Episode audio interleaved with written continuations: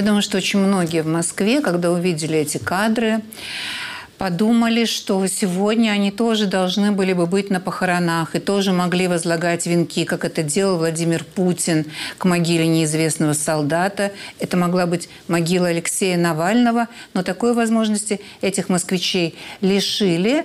Вы уже знаете события вчерашнего дня, вы знаете об обращении матери Алексея Навального, которая заявила о том, как ее шантажируют и какие условия ей ставят. Вчера поздно вечером э, Иван Жданов рассказал об этих условиях более подробно в эфире Александра Плющева.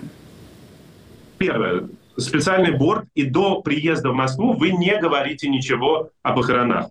Вообще ничего. То есть вот борт прилетает в Москву, приземляется в Москву, и вы тогда можете говорить. Это обусловлено тем, что чтобы тело не встречали в аэропорту люди. Второе условие – это то, что с вами всегда до похорон фактически должен э, с, находиться с вами сотрудник Следственного комитета. А, третье, непонятно. Тут, то есть он должен... Подожди, подожди, э, Ваня, это интересно. А, э, ну ладно, остальные условия. Но сотрудник Следственного комитета-то он зачем? Какой в этом смысл? Они объясняют как-нибудь?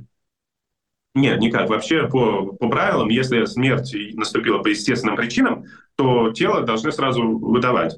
И на самом деле, на самом деле у них есть все документы медицинские, это как сегодня выясняют, у них есть абсолютно все документы о том, о естественных причинах смерти, они готовы распечатать свидетельство о смерти прямо в любую секунду. Они, они говорят, но мы готовы распечатать, когда мы договоримся обо всех условиях. Потому что как только мы распечатываем свидетельство о смерти, это появляется в единой базе ЗАГСов, и об этом сразу же все узнают. Поэтому мы его распечатываем, вот когда мы пожмем руки о том, что мы договорились с вами, в этот момент мы его распечатываем. И третье условие заключалось в том, что вы четко определяете кладбище, и мы четко через, собственно, по прилету 23-24 февраля, э, по, по прилету определяемся там с днем похорон, тело хранится в области, в Московской области или во Владимирской области в это время, потому что, опять же, почему? Потому что мы боимся, что морг будет брать штурмом. А, это прямая цитата, то есть они не, абсолютно ничего не скрывают. Окей, хорошо, условия понятны, никаких проблем, то что, то, что о дате, времени, похоронах э, родственники сообщают по, по прилету в Москву, хотя все прекрасно понимают, что это следователи, что они обманут в, любой момент. Ну, собственно, так, так и происходит. Людмила Ивановна в этот момент без адвокатов там происходит следующая спецоперация. К Следственному комитету, где находится Людмила Ивановна и исследователи, в один момент подъезжает а, большое количество сотрудников полиции, там несколько машин, 3-4 машины, все с мигалками. Людмилу Ивановну вы, выводят как-то в обход и везут в морг. Показывайте.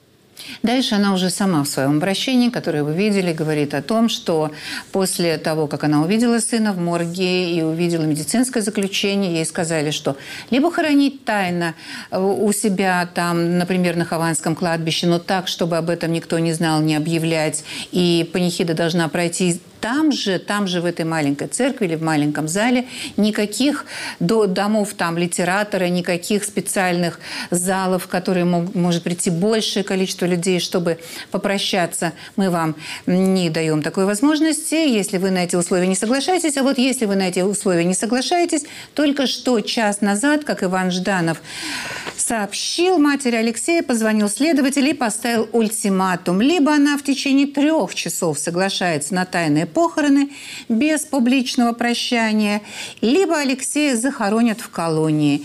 Она отказалась вести переговоры с СК, потому что у них нет полномочий решать, как и где и хоронить сына. Она требует соблюсти закон, который обязывает следователя отдать тело в течение двух суток с момента установления причин смерти. Согласно медицинским документам, которые она подписывала, эти двое суток истекают завтра. Она настаивает на том, чтобы власти Далее. Провести похороны и панихиду в соответствии с обычаями. Обычаи – это прощание тех людей, которые хотят попрощаться с Алексеем Навальным. Вот этой возможности ее категорически лишают, угрожая, что завтра буквально вот э, его похоронят в колонии, где, и как это называется, никто не узнает, где могилка его. Максим Гликин с нами на связи, политический аналитик. Максим, я хотела бы вашего комментария. Вы что-то подобное когда-то с чем-то таким встречались? Как это классифицировать? И что, и чем это должно закончиться в конце концов? А, ну, смотрите, во-первых, самый близкий аналог это, это тайные похороны Пригожина. Почему-то они все забывают. Но вот все удивились тогда, почему так странно себя семья вела, ни с кем не общалась, скрывала место, были какие-то спецоперации, говорили о разных там местах захоронения, да, Пригожина. В итоге никто не пришел, и все было тайно, сшито-крыто, и никто ничего не понял, что случилось. А на самом деле это была репетиция того, что сейчас происходит с Навальным, как мне кажется. Было уже тогда решено, что когда погибают, умирают вот такие враги Путина, то их надо хранить тайно, тихо, э, тишком, как говорится, и, э, значит, договорившись с семьей. Но с Пригожиной семьей договорились, они получили всякие доли в компаниях и так далее, они тихо как бы смылись, и никто вообще не кричал, как мы знаем что вы убили нашего отца, мужа и так далее, Пригожина. Вот. А тут совершенно другое. Тут тут вот не готовы с этой подлостью мириться. И поэтому вот, э, вот то, что удалось сделать с Пригожиным, сейчас не проходит. вот, э, а, э, аналогии, естественно, это аналогии для меня, очевидно, со сталинскими режимами, когда мы не знаем, где похоронен Мандельштам, мы не знаем, где похоронены многие другие жертвы, то есть их скидывали просто в яму, как писал тот же Мандельштам. А насколько я понимаю, при Брежневе Хрущеве все-таки, насколько я помню, все-таки все-таки э, не было такой жести, все-таки иначе относились, ну, я же не говорю про новые времена, все-таки не считали, что тело э, убитого врага – это собственность э, власти, собственность режима, с ним можно делать все, что угодно. Все-таки не было такого, такого вот глумления над телом. Спасибо вам, Максим. И я хочу спросить нашего... Вот военные эксперты, конечно же, не, совершенно это не их тематика. Сергей Мигдаль с нами на связи. Здравствуйте, Сергей. Я понимаю, что это вот не ваша тема, но вы как человек, который наблюдает за событиями, происходящими в стране, которую вы хорошо знаете, как вы это классифицируете? Чем это должно закончиться вообще-то, вся эта эпопея? Это все очень, конечно, грустная история, и мне очень жаль маму Алексея Навального, его жену и детей, всех людей, которые убивали. Действительно, я как бы вообще не стараюсь не вмешиваться в политические вопросы. Конечно. Тем более в Российской Федерации, гражданином которой я никогда не был в жизни, как, впрочем, и других стран СНГ. Но ничего как бы тут не удивляет. Да, все еще все скажут люди, мы слышали уже, что говорили там Быков, и Шендерович, и, и другие очень умные люди, которые умеют хорошо выражать свои мысли да, о сути этого режима. Я могу более простыми словами сказать. В общем, э, как бы понятно, что это совершенно людоедский режим, который в некоторых областях даже умудрился переплюнуть там, Сталина Ежова и Берию, хотя не в масштабах, но как бы по некоторым уже показателям, по своей бесчеловечности. И единственный вопрос, который меня вот тут вот до сих пор у меня стоит перед глазами, зачем, я считаю, все мне говорят, что это неуместный вопрос, а он, конечно, простой, зачем и почему Алексей и Юлия тогда поехали из Берлина в Москву, я как бы сразу сказал, что убьют. Причем я говорил, это не отвлеченно воздух, а беседовал с Евгением Чичваркиным, с которым я захожусь в приятельских отношениях и живу тут недалеко от него, хотя и не в таком красивом доме. И надо сказать, что Евгений, который более умный человек, чем я, думал точно так же, и, насколько я знаю, пытался в личном разговоре Алексея от этого отговорить. И, к сожалению, очевидно, ни Алексей, ни Юлия, ни многие другие люди – Э, ведь Алексей не единственный политзаключенный сейчас. Есть еще Владимир Карамурза, есть Яшин, есть другие. Это не поняли вовремя, что это уже не то режим и не та страна, которая была раньше. И недаром нам неизвестны примеры, скажем, э, антифашистов или немецких коммунистов, добровольно, например, возвращающихся в Берлин в 1938 году, чтобы пытаться избраться в Рейхстаг или так вот вести политическую борьбу с нацистской хм. партией. Да? Если и возвращались, только насильно, те, которых насильно возвращала НКВД после соглашения Молотова-Риббентропа. Да? Вот, например, Вилли Брандт, был такой враг нацистов, да, молодой парень, вместо того, чтобы призываться в Мермах, сбежал сначала в 1938 году в Данию, а потом в Норвегию, присоединился там в партизанов после немецкой оккупации и воевал с оружием в руках. И уже после войны, как мы знаем, стал известным политиком. Сначала мэром Берлина, а потом, естественно, и канцлером Германии. Вот то же самое, наверное, мог бы делать и Навальный с его реноме, политическим весом. Но, очевидно, еще раз, и очень тут всех жалко, не, не понял он и многие другие деятели российской оппозиции, что это уже не тот режим, э, в котором можно вести какую-то даже самую ограниченную политическую борьбу, что еще можно было да, делать 5 или 10 лет назад. Вы знаете, и в тот момент, когда он принимал, я бы даже сказала, еще тот, этот, этот режим еще был вегетарианским, потому что ему проанонсировали арест. Ему сказали, что статья, которую мы вам инкриминируем, вот, вот те нарушения, которые мы вам инкриминируем, они уже связаны с лишением свободы. То есть он уже знал, что э, арест возможен и практически предрешен. Со следующими уже для Владимира Карамурзы, для Ильи Яшина таких таких объявлений уже не было. Их уже хватали, сажали и не давали возможности уехать. Здесь дали, давали возможность остаться на Западе, но он выбрал другой путь. Да, я как бы не сомневаюсь в их смелости, мужестве и героизме вот всех трех людей, которые я и вы упомянули.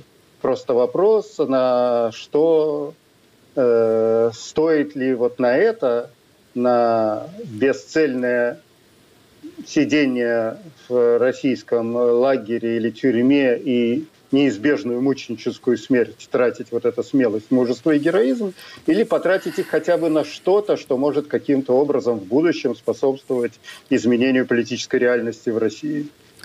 Спасибо, Сергей. И я Игорь Романенко, который тоже никакого отношения не имеет к этим событиям, как гражданин Украины. Но, тем не менее, Игорь, тоже по-человечески вас спрошу. Вот в течение трех часов она принимает решение. Если ты не соглашаешься тайно его увести, безо всякой общественности похоронить, то мы его э, похороним в колонии, и никто об этом не узнает. А вчера просто шантажировали тем, что из холодильника вытащат. Вот буквально уже. И говорили, что у нас нет возможности долго хоронить, и дальше уже всем все понятно. Что вы, вот как вы чисто по-человечески смотрите на эту ситуацию? Не эксперт. Ну, во-первых, я хотел бы сказать свое отношение э, к поведению Алексея Навального. Я не считаю, что его поступок был бесцельный. Он осознанно к этому подходил.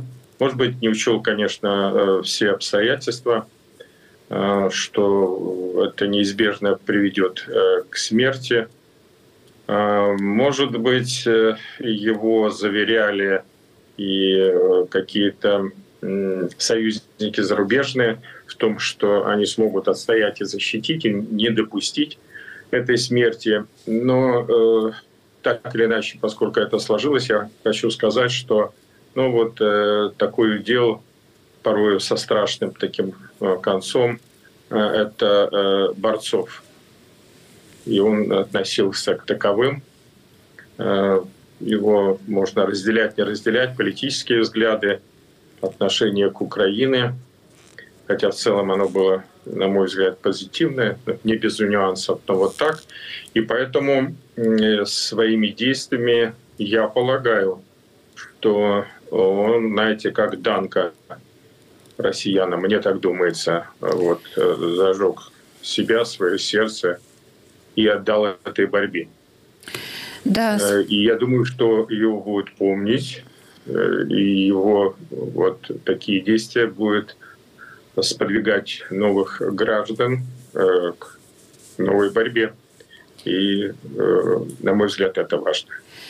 А Спасибо. А ожидать от режима Путина каких-то там человеческих действий, ну вот что-то как-то перебирать сейчас что, и что и как они предоставят. Это режим античеловеческий, угу. проявление сейчас э, к родственникам соответствующего, чего можно было, ну, что можно ожидать от убийц.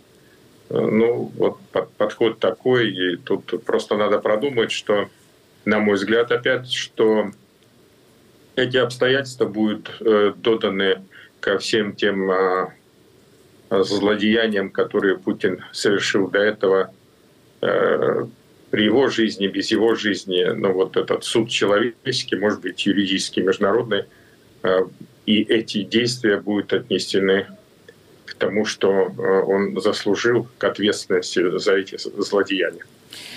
Спасибо вам, уважаемые гости, за эти печальные оценки. Что будет дальше? Мы очень скоро, к сожалению, ультиматум имеет свой срок. Узнаем это очень скоро. Сегодня мы накануне двухлетия войны, э, начала ее, мы вспоминаем прогнозы, которые давали тогда аналитики. И я хотела бы, чтобы вы сейчас переслушали статью Михаила Ходоренко. Это консультант, можно сказать, генштаба, серьезный человек, эксперт, военный, который предостерегал э, Россию от того, чтобы она нападала, совершала вот этот акт агрессии и приводил причины, почему это не нужно делать. Потом все эти два года он благополучно стоит в э, телевизионных шоу, комментирует то, что происходит, но в канун, буквально в канун, он говорил несколько другие вещи, давайте мы их вспомним. Э, Бывший начальник группы первого направления первого управления Главного оперативного управления Генштаба Вооруженных сил РФ, полковник запаса Михаил Ходоренок в статье для нового военного обозрения рассказал о перспективах российской армии в случае гипотетического вооруженного конфликта с Украиной. В материале он раскритиковал тех, кто утверждает, будто Россия в состоянии за несколько часов нанести Украине сокрушительное поражение. Для начала Ходоренок подчеркнул, что некоторые российские политики недооценивают негативное отношение украинского народа к Кремлю. Градус ненависти, который, как известно, является самым эффективным топливом для вооруженной борьбы, в соседней республике по отношению к Москве откровенно недооценивается. Никто российскую армию с хлебом, солью и цветами на Украине не встретит, пишет полковник. Другой тезис пропаганды о мощном огневом ударе, которым якобы будут уничтожены практически все системы наблюдения и связи, артиллерийские и танковые формирования ВСУ, Михаил Ходоренок критикует с профессиональной точки зрения. Термина «мощный огневой удар» просто не существует существует. Кроме того, массированные огневые удары, МОУ, могут наноситься в рамках фронта либо главного командования вооруженных сил на театре военных действий. Ни то, ни другое пока еще не сформировано. Впрочем, даже в результате такого удара степень огневого поражения противника в лучшем случае составит 60-70%. Безусловно, МОУ нанесет вероятному противнику тяжелые потери. Но рассчитывать всего лишь одним таким ударом сокрушить вооруженные силы целого государства означает проявлять в ходе планирования и ведения боевых действий Просто необузданный оптимизм, считает полковник Ходоренок. Скептический эксперт относится и к надеждам некоторых коллег на господство российской авиации в воздухе. По мнению полковника, это не гарантирует быструю победу. Он приводит в пример опыт войны в Афганистане и Чечне, когда у противника авиация и ПВО вообще отсутствовали. Чего не скажешь об Украине. К слову, украинские расчеты зенитных ракетных войск, отнюдь не грузинские, существенно пощипали российские ВВС в ходе конфликта 2008 года. После первого дня ведения боевых действий руководство российских ВВС от понесенных потерь пребывало в откровенном шоке. И забывать об этом не стоит, напомнил Ходоренок. Эксперт добавил, что за последние семь лет украинская армия в принципе изменилась в лучшую сторону. А если учесть, что НАТО может в кратчайшие сроки поставить Киеву истребители, пускай и не новые, потенциальный украинский авиапарк может вполне соответствовать российскому. Полковник согласен, что западные союзники не направят своих солдат в Украину, однако готовы оказать союзнику материально-техническую помощь. Да и приток добровольцев с Запада исключать не стоит. Прогнозировать длительность войны с Украиной вообще очень трудно из-за большого количества крупных городов. Как известно, большой город – лучшее поле боя для слабой стороны конфликта. Специалисты убеждены, что городская среда помогает обороняющимся, замедляет движение атакующих, позволяет разместить рекордное количество бойцов на единицу площади, компенсирует отставание в силах и технологиях. А на Украине крупных городов, в том числе и с миллионным населением, более чем достаточно. Так что российская армия в ходе гипотетической войны с Украиной может встретиться далеко не с одним Сталинградом и Грозным, пишет Ходоренок. Полковник предупреждает и об угрозе партизанского и подпольного сопротивления. Стоит также напомнить, что могучий сталинский НКВД и многомиллионная советская армия боролись с националистическим подпольем на Западной Украине более 10 лет. А в настоящее время есть вариант, что вся Украина может с легкостью уйти в партизаны. К тому же эти формирования могут запросто начать действовать уже и на территории России. Бывший сотрудник Генштаба уверен, что украинский блицкрик просто невозможен и не нужен. И, наконец, самое главное. Вооруженный конфликт с Украиной в настоящее время в корне не отвечает национальным интересам России, резюмировал Ходоренок. Вот, Сергей, вы через два года, еще раз, это, наверное, вы эту статью тогда видели, вы через два года ее снова услышали. Что вы скажете, в чем он ошибся, этот Ходоренок? Э, полковник Ходоренок, он вообще как бы не глупый человек. Это была не только одна статья, он такое говорил еще и в нескольких интервью других, за что, кстати, подвергся жесткой критике.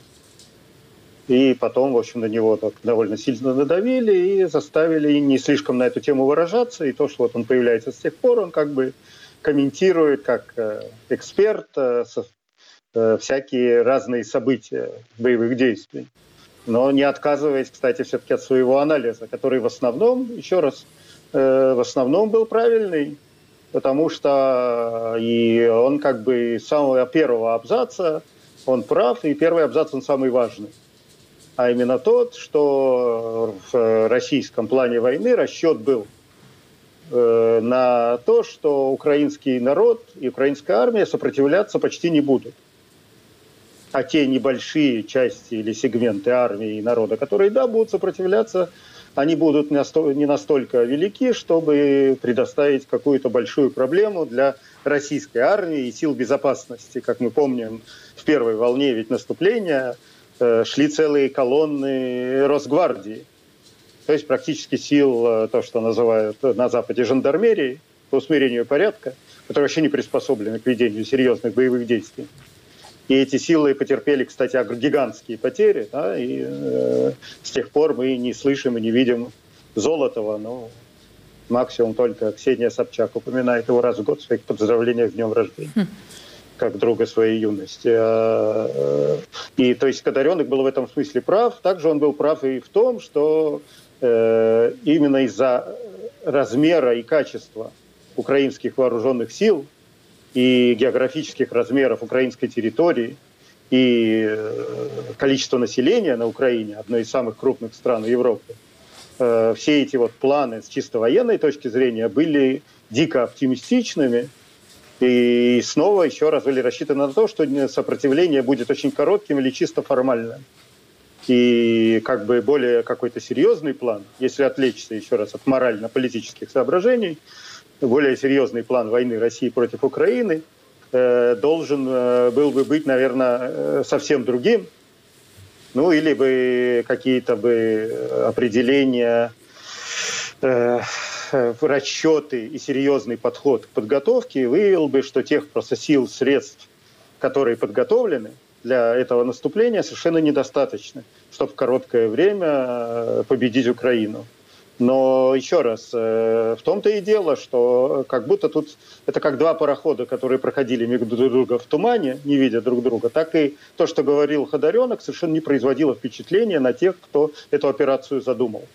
И недаром до сих пор пользуется этим странным термином СВО, потому что действительно э, Путин в данном случае и его приближенные, они, очевидно, совершенно искренне полагали и намеревались провести именно спецоперацию, которой э, вот эти вот обстрелы э, крылатыми ракетами, мощные авиаудары по аэродромам, по Киеву, по Одессе – Э, были всего лишь частью антуража спецоперации, а на самом деле это должна была быть именно спецоперация с быстрой сменой власти в Киеве, ну и потом уже подавлением отдельных очагов э, сопротивления или массовых беспорядков или гражданского неповиновения. Вот как они делали, если вы вспомните, в первые недели в Херсоне после начала оккупации города.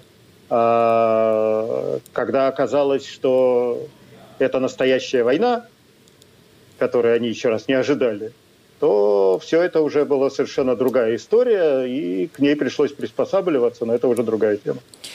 Спасибо вам за этот комментарий. И Игоря Романенко, также я спрошу теперь, через два года, можно ли сказать, что эта статья Михаила Ходоренко была достаточно, достаточно точным прогнозом на все, что произойдет раньше, э, позже с этой войной? Да, я помню его выступление перед войной в начале. А, я занимался очень близкой э, деятельностью у нас здесь в Украине, поскольку у нас э, разные политические силы по-разному относились к состоянию на то время. И вот от того, что войны не будет и не о чем говорить, до тех, которые небольшое количество все-таки говорили, что она реальна, и вот к этой группе относился в том числе и я. Я отстаивал позицию, что потому, в каком состоянии и какая есть динамика в подготовке вооруженных сил Российской Федерации, шаг за шагом война приближается. Поэтому тут надо разделить, что последний год перед войной надо сказать, что вооруженные силы Украины готовились, несмотря на все нюансы. У нас проходили почти постоянно в течение года учения, поскольку, если мы вспоминаем, у Российской Федерации, той группировки, которая фактически окружила с трех сторон наше государство, э, происходили вот тоже такие подготовительные действия. И это в значительной степени помогло вот, состояние вооруженных сил. Но в первую очередь, конечно, это противостояние людей. То есть вот э, те подходы, на которые рассчитывали в этом блицкриге ну, Путин и его окружение, и ФСБ как бы давало информацию такую по Украине, оно не соответствовало действительности, как это происходило в Крыму или, например, на Востоке, на Донбассе. Э, ситуация была совсем э, как раз иная. И э, вот в первую это очередь и спасло нашу государственность и нашу страну и сорвала вот этот блицкрик группировки вооруженных сил Российской Федерации. Поэтому, возвращаясь к Ходоренку, надо отдать должное его профессионализму. Спасибо вам огромное. И, уважаемые гости, теперь я хочу показать вам и нашим зрителям то, как реагировали тогда. Эта статья вышла в начале февраля. 8 февраля в нашем эфире о ней говорил за две недели до того, что случилось, позже говорил Павел Фельгенгауэр. Э, Блицкрик действительно, конечно, есть рассчитывают, что как с Грузией, это там будет несколько дней. Это может не произойти. Это, э, значит, ну, Миша Ходоренок, так же, как и Леонид Ивашов, я их и того, и другого хорошо лично знаю, они, конечно, э, профессиональные военные советского, советской школы, они, в общем, знают, о чем говорят, о том, что э, риски большие, о том, что война сейчас совершенно выглядит необязательной, ненужной. Э, и поэтому лучше этого не делать. Конечно, есть э, такое вполне очень сформированное мнение, что, причем среди сторонников вполне э, Путина, среди, внутри его аппарата, что это очень рискованное действие, и лучше этого не делать. Не лезть сейчас в войну. Господин Путин находится как бы в, э, посередке этих мнений. Он, как всегда, как это принято вообще обычно в таких вот авторитарных режимах, он э, балансирует между различными группировками, э, что это позволяет ему быть в любом случае решающим, обладать решающим голосом.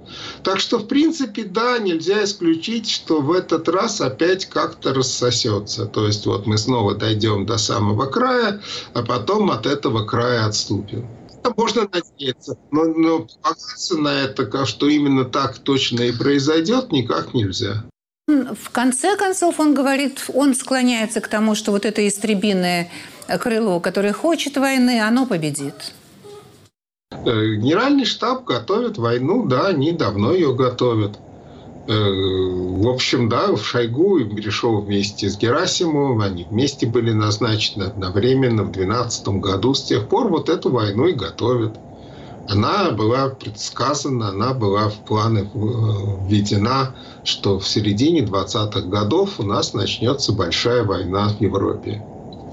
И к этому готовились целенаправленно, планы составляли, инфраструктуру готовили, развертывали регулярные вооруженные силы. У нас сейчас есть регулярные вооруженные силы, очень большие и серьезные. Таких регулярных вооруженных сил не было со времен царя Николая I, не второго, а первого потому что после э, Крымской войны была реформа Милютина и создали уже э, армию э, мобилизационно-резервистскую с призывом. А у нас сейчас регулярные вооруженные силы, как тогда, перед Крымской войной, которые могут без всякого призыва воевать серьезную, совершенно очень серьезную, большую региональную войну, а если что, то и глобальную. И вот это было подготовлено, и сейчас это выполняется. И что же они там, генеральный штаб доложит э, Путину, что нет, у нас ничего не получится, мы будем там, понесем жуткие потери, и вообще лучше туда, в Украину, не соваться. Нет, они говорят, что нет, у нас все готово, у нас есть планы, если что, мы выполним поставленную задачу.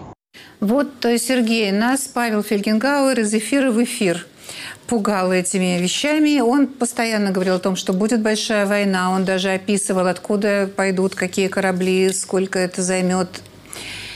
И Считаете ли вы, что экспертов, военных экспертов, которые вот четко говорили, что все, Путин готов и истребиное крыло побеждает, было больше, чем тех, кто ну, не допускал этой возможности?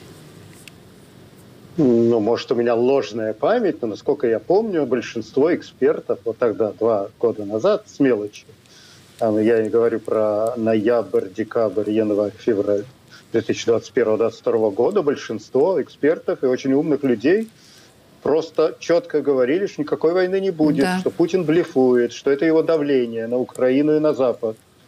Или, или что это вот те огромные силы, которые скопились с трех сторон, да, с севера, с востока и с юга Украины, вокруг полуокружения взяли ее, они для того, чтобы обеспечить, ну, в худшем случае, э, аннексию Донбасса.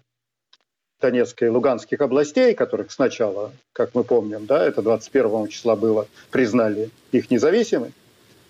И э, на это как бы многие надеялись, что просто вся вот эта вот э, подготовка, это как раз чтобы обеспечить э, максимальное сдерживание Запада и Украины, чтобы они, кроме протестов, ничего бы не сделали против такого действия, да, открытого ввода российских войск в Донецкую и Луганскую область, например.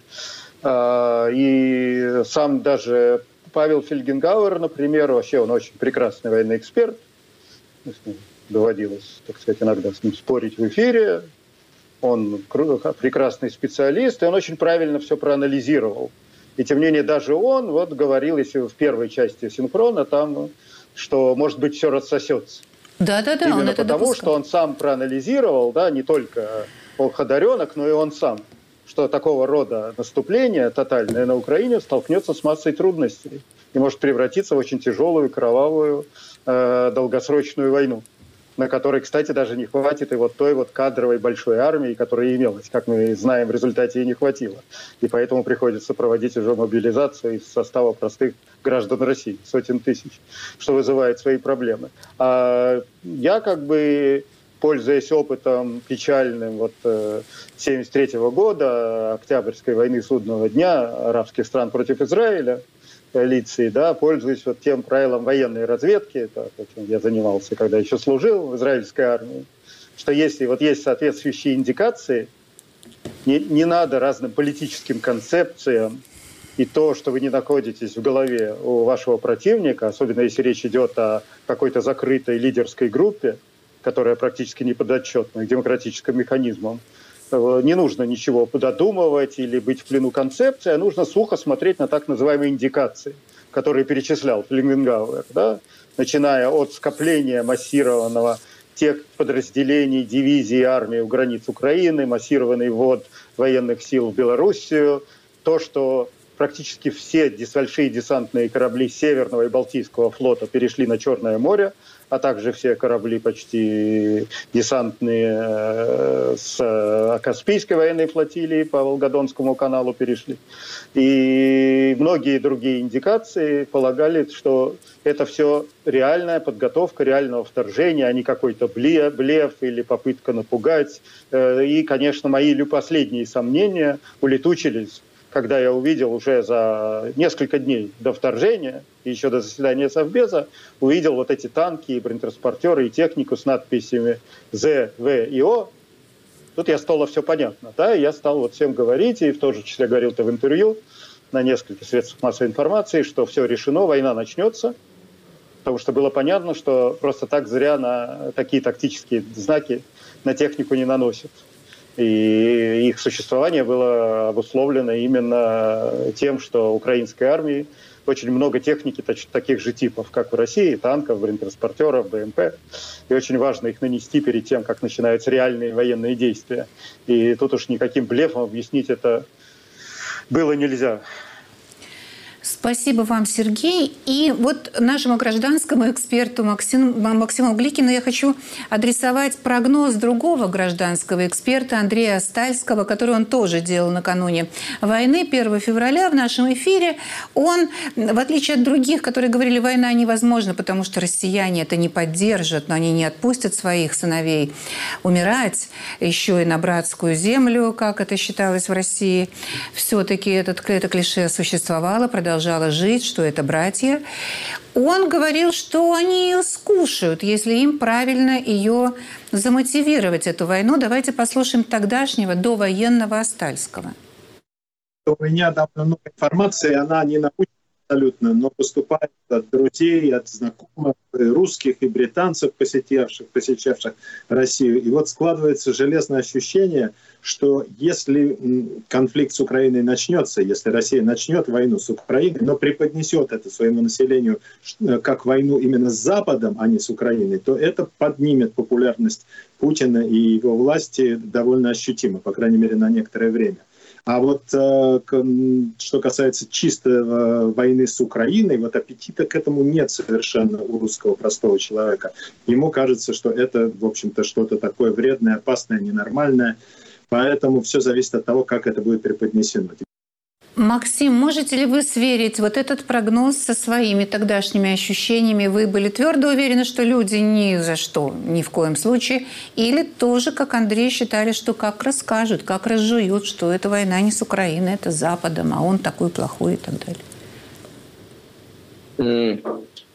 Ну, я, я действительно я, я не ожидал, что пропаганда будет настолько эффективно успешна что такое большое число людей примет. Точнее так, я думал, что ну, войну они могут принять э, до какого-то поры, пока их не коснется. Но вот если когда начнется, э, пойдут похоронки, когда будет много тел погибших, убитых, э, когда будет вот как бы ощущение, что это прям война пришла, смерть пришла в каждую семью, вот тогда будет какое-то негодование, возмущение, все.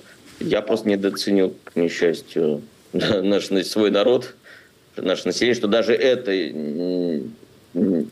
глобально ничего не изменило. Потому, ну и плюс э, они еще так все это хитро делают, э, что и похоронки толком не приходят, и, и даже сообщение, что человек пропал без вести не приходит, и они месяцами просто не знают. Просто не сообщают, и что где сын, где чего, где он, жив, мертв, Э, и поскольку люди не, ну, как бы не могут начинать даже горевать и противостоять, потому что они просто не знают, а где, где эти мужчины, собственно говоря, ушедшие на войну. Поэтому как бы они ждут, они надеются, более того, там их шантажируют, что если будете молчать, может, мы вам что-нибудь и привезем. А сколько было случаев, когда привозят другого, э, э, они, то есть они думают, что это он, а потом выясняется, что он, вот он, на видео были такие случаи, ну и так далее.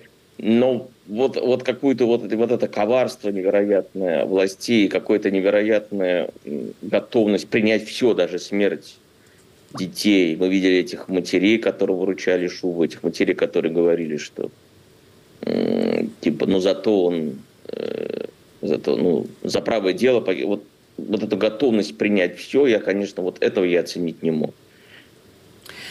Спасибо, Максим. И теперь я бы хотела предложить нашим экспертам тот прогноз эм, Павла Фельгенгауэра накануне войны за три недели, который касался ее окончания, чем она закончится. Я бы хотела попросить их послушать его и дать свои уже прогнозы из сегодняшнего дня, через, через два года. Что же это будет дальше-то? Чем закончится? все надеемся, что если даже там будет вспышка боев, очень, может быть, очень серьезная, но, в принципе, они должны, любые боевые действия должны закончиться каким-то перемирием. И Россия при всех тех силах, которые она собрала, э, и не только на границе, но и в Черном море, и из Дальнего Востока привезли, не обладает возможностями занять всю территорию Украины. Даже если было бы такое намерение, возможности такой нет. Э, лезть, э, скажем, западные э, точно совершенно антироссийские регионы Украины Россия не собирается, не видит в этом ни смысла, ни военных возможностей для этого нету. значит, будет какое-то, опять же, перемирие. Даже при резком обострении эскалации ситуации это закончится через некоторое время новым, новым соглашениями. Минск-3 или, не знаю, там что. Э, Стамбул-1. Неважно как. Игорь, пожалуйста, вам слово. Игорь Романенко, что вы скажете сегодня о том, чем это закончится. Вот Павел тогда два года назад сказал, что в конце концов все равно будет какой-нибудь Стамбул или Минск. Ну, а, это без того, чтобы кто бы ни был ни сказал, э, естественно и понятно, что все войны заканчиваются, закончится и это. Для того, чтобы правильно оценить, когда и что же произойдет, я хочу сказать, что в конце 2021 года у нас был Э, в Харькове, э, недалеко от границы с Россией, международный форум э, Аденаура, вот, в котором я тоже принимал участие. И один из немногих говорил о том, что мы как никогда близки к войне, а, в общем-то, большинство говорили о том, что вряд ли это произойдет. Вот такие исходные данные, и в феврале все это началось. А теперь вот состояние сейчас для Украины очень сложное и для вооруженных сил – но я думаю, что в этом году может э, сформироваться ситуация, когда э, можно будет определяться, будет ли перемирие, вот э, приостановление боевых действий. Во-первых, надо различать окончание войны, это значит подписание документов. Кстати, Россия с Японией до сих пор не подписала эти документы, где 45-й год, и вот на сейчас, то есть они не в войне, но и не в мире юридическим, то есть война как бы до сих пор Э, дипломатически международно не закончилось. Э, а вот разговор о том, что приостановить боевые действия, может быть, но э, не думаю, что это сейчас. Может быть, к концу этого года может проясниться этот вопрос, потому что после всех перипетий у нас идет переосмысление ситуации, и несмотря на медленные, но наступательные действия со стороны группировки российских войск на юге и на востоке. Э, есть надежды, что мы э, переживем этот период и изменим ситуацию. И пока э, как бы не вот проверится эта версия, и эта надежда в Украине и в украинцев, то вряд ли перейдут Э, к приостановлению действий и каким-либо переговорам. Я думаю, что такое может случиться к концу года. Спасибо вам за этот прогноз. И, Сергей, вам слово. Куда все это катится? К чему? И когда же, где же конец истории? Э, несколько лет назад один э, такой важный Э, think Tank при одном из университетов в Америке провел исследования по нескольким десяткам конфликтов после Второй мировой войны. И была такая видна закономерность, что это либо были конфликты сравнительно быстрые, которые заканчивались перемирием после вмешательства международного или решительной победой одной из сторон. Э, но если такое не проходило, и конфликт вступал в затяжную фазу после нескольких месяцев, то такой конфликт мог продолжаться многие годы, пока не происходило какое-то чрезвычайное событие, э, не меняющее полностью картину. И можно вспомнить, конечно, например, э, что перемирие, кстати, не мирный договор, а все лишь перемирие в Панмунджом э, между Южной и Северной Кореей было подписано только после смерти товарища Сталина в июне 1953 года потому что, может быть, без того, чтобы товарищ Сталин умер, это могло продолжаться бы еще долго. И Ирано-Иракская война, например, которая нам гораздо более близкий пример, продолжалась восемь с половиной лет, если мне память не изменяет. И была и ни одна из сторон не собиралась ее заканчивать. То есть начал ее Саддам Хусейн и Ирак, как мы помним, пытаясь воспользоваться Э, слабостью только что разваленной э, революции иранской армии. И, кстати, под предлогом, очень похожим на донбасский предлог э, России, то есть чтобы как бы вернуть в родную гавань Ахваз, населенные арабами территорию на юго-западе, близ Басры, в Иране. А потом уже отказывались прекращать войну иранцы, которые объявили джихад и сказали, что не успокоятся, пока не захватят Багдад и не повесят Саддама Хусейна и всех его приспешников из партии Баас. И война закончилась только когда слег и вскоре умер, да, но это реальные переговоры продвинулись, когда слег Аятолла Хамейни. И другие люди уже, которые практически правили Ираном, его наследники, когда Аятолла был на, смерт, на смертном одре, все-таки после переговоров в Женеве и в других местах заключили вот этот мир, который даже они тогда назвали э, чашей яда. Теперь э, я не испытываю никакого оптимизма по поводу того, что происходит э, между Украиной и Россией, потому что, как вот уже говорили, Путину понравилось. Он теперь считает эту войну не только тем, э, с помощью чего он войдет в историю как продолжатель дела Петра I, Екатерины, Сталина, такой собиратель русских земель, но и как очень удобная э, структура, инструмент для поддержания своей власти бесконечной. Э, даже лучше, чем все то, что было до этого, и гораздо более проще, и не нужно никаких сложных политтехнологий. А с другой стороны, мы видим, что украинцы и как народ, и главное, украинская власть, выбранная исполнительная, совершенно не готова на какой-то компромисс, на который, может быть, и пошли бы в определенный момент э, Путин и его генералы, хотя этого и сейчас не видно, судя по настроениям в Москве, где все время говорят уже о русских городах э, Риге, Варшаве, Одессе и Кишиневе, не останавливаться там не, кто не собирается. У них разгулял, разгулялся аппетит, и поэтому непонятен, э, на какой основе может быть достигнуто это перемирие. Потому что условия для перемирия со стороны России, да, для перемирия обязательно нужны две стороны, иначе это капитуляция. Условия России практически э, предписывают капитуляцию Киева даже если она оформлена как э, какой-то договор, соглашение, то, что называется capitulation in all but a name. А на такую капитуляцию совершенно не готово пойти ни украинское общество, ни украинский президент и правительство, которых э, украинский народ сметет. Точно так же, как, например, не продержался бы одного дня у власти премьер-министра Израиля Натаньяу, если бы вдруг он говорил бы сейчас о каком-то договоренности с Хамасом, который бы оставил Хамас у власти это точно так же невозможно, поэтому это еще будет продолжаться долго, поскольку и у той и другой стороны много ресурсов.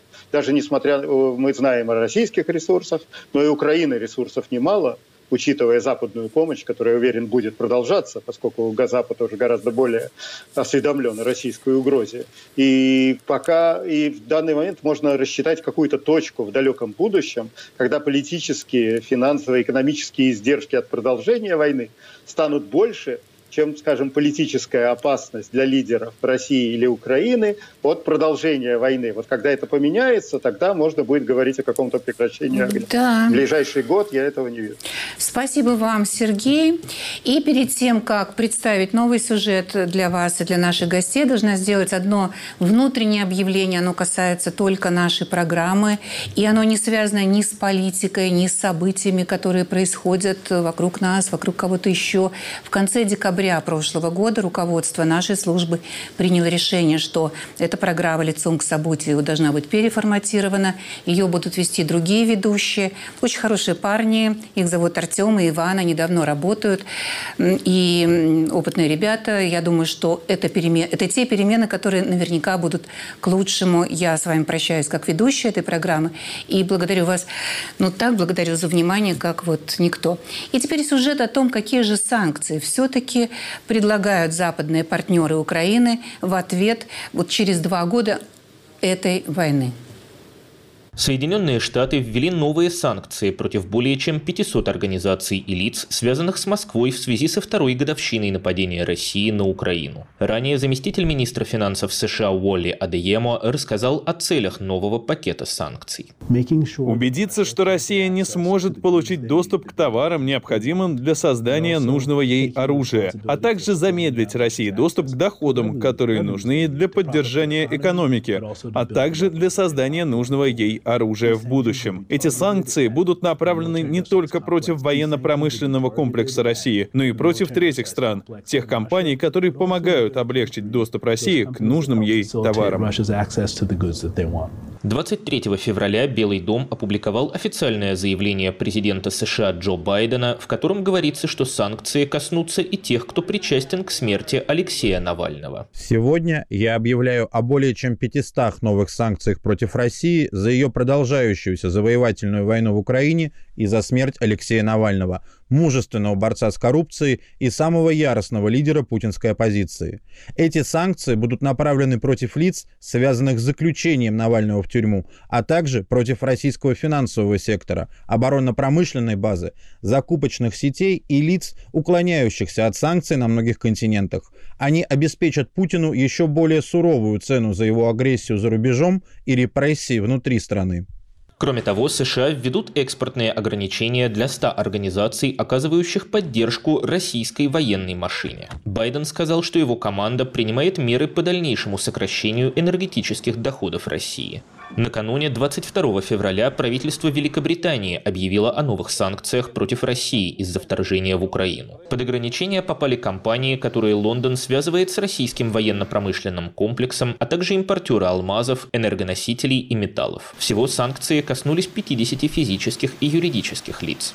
Великобритания ввела санкции против 14 человек и компаний, связанных с производством снарядов, взрывчатых веществ и ракет – Например, завода имени Свердлова в Дзержинске, Каменск-Уральского металлургического завода и Пермского порохового завода. В санкционный список вошли гендиректор алмазодобывающей компании «Алроса» Павел Маринычев, председатель Совета директоров Объединенной металлургической компании Анатолий Седых, председатель Совета директоров металлургической компании «Мечел» Игорь Зюзин и совладельцы Уральского горно-металлургического комбината Игорь Кудряшкин, Александр Бунин и Эдуард Чухлебов. Под санкции попали также шесть директоров «Новотека», компания «Арктик СПГ-2», и 224-й летный отряд, обслуживающий перевозки первых лиц государства. Лондон ввел ограничения против двух судоходных компаний, которые, как утверждается в сообщении, участвуют в поставках оружия из КНДР в Россию, а также турецкого поставщика электроники и трех китайских компаний, одна из которых производит двигатели для беспилотников. Совет Европы 23 февраля утвердил 13-й пакет санкций против России. Ограничения введены в отношении 106 физических и 88 юридических лиц. Кроме военного и оборонного секторов, эти меры направлены против тех, кто участвует в поставках вооружения из Северной Кореи. ЕС ввел более жесткие экспортные ограничения против 27 организаций, поддерживающих российский ВПК. Некоторые из этих компаний находятся в третьих странах и участвуют в обходе торговых ограничений. Другие – российские компании, занимающиеся разработкой компонентов для ВПК. Новые санкции добавятся к тысячам уже принятых в отношении Москвы после того, как 24 февраля февраля 2022 года Россия вторглась в Украину. Вот, Игорь Романенко, я хочу вас спросить, можно ли определенно сказать, что эти санкции приближают окончание войны? Или толку от них, как вот от известного козла с молоком? Они, безусловно, работают. Есть признаки, э, которые показывают, отражают эту ситуацию, что влияют. Но, с другой стороны, э, недавно мы а, у нас был обстрел Харькова корейской, северокорейской ракеты со стороны э, группировки вооруженных сил Российской Федерации. И э, там было э, в останках этой ракеты было обнаружено по всему электронному оборудованию где-то 75% комплектующих Соединенных Штатов и остальные ну, другие страны Европы и мира. Вот это о многом говорит. Американцы намереваются ввести новые санкции, но вместе с тем вот э, те ракеты, которые были из Северной Кореи, она имеет вот такое содержание. Спасибо вам за этот комментарий. Спасибо, уважаемые гости. И завтра два года.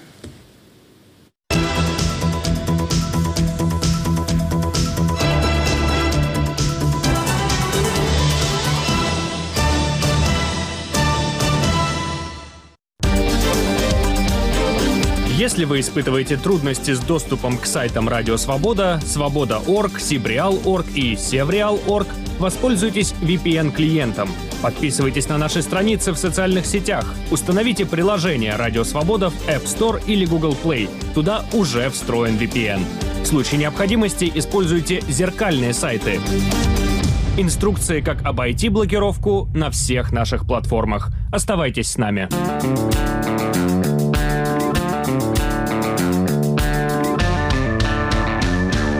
Студия подкастов «Радио Свобода». Человек имеет право. Время свободы. Американские вопросы. Кавказ подкаст. Атлас мира. Цитаты свободы. Скучно не будет. Слушай на всех подкаст-платформах. Просто надень наушники. Подкасты «Радио Свобода».